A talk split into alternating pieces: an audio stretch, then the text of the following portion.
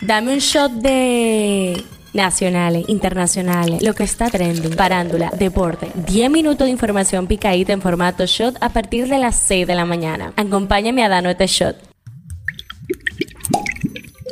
Por fin es viernes, víspera de elecciones municipales en República Dominicana. Veamos qué noticias nos trae el shot de hoy. En las nacionales querían brillar y los brillaron. La policía informó que detuvieron a tres de los cinco miembros de una banda criminal dedicada a robar con violencia en torres de la capital. Entre las cosas que recuperaron son las sumas de 150 mil pesos y 250 dólares, tres relojes, un Rolex, uno Bulova y un Cartier, así como un arma de fuego no letal marca ISSC Australia. Se mantienen buscando a los demás que hasta ahora continúan prófugos de la justicia.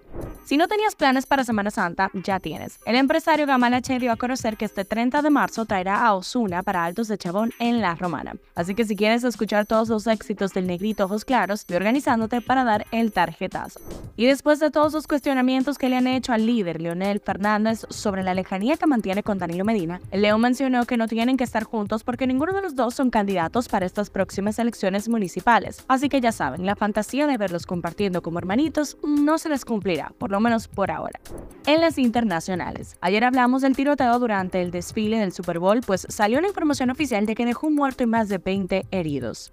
El gobierno de Venezuela anunció que suspendió las actividades de la Oficina Técnica de Asesoría del Alto Comisionado de Naciones Unidas para los Derechos Humanos en Venezuela y otorgó un plazo de 72 horas para que el personal adscrito a ella abandone el país.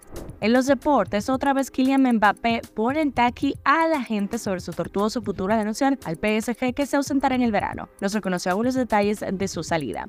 En la farándula, no todo es Ben Affleck, pero bueno, parece que esta segunda oportunidad que le dio J-Lo al actor la inspiró a volver al estudio, pues anunció que publicará un nuevo álbum llamado This Is Me Now, una secuela del disco casi homónimo que compuso hace 20 años cuando se enamoró de el que al parecer es el amor de su vida.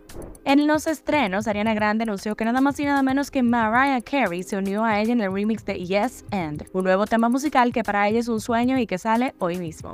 Otra que anunció estreno luego de 7 años de espera fue Shakira, que dio a conocer que lanzaron un nuevo álbum llamado Las mujeres ya no lloran. Mm. Esto es todo por el shot de hoy. Recuerden seguirnos en las redes arroba Media. Nos vemos el lunes con los nuevos gobiernos municipales. Nos vemos cuando nos escuchamos.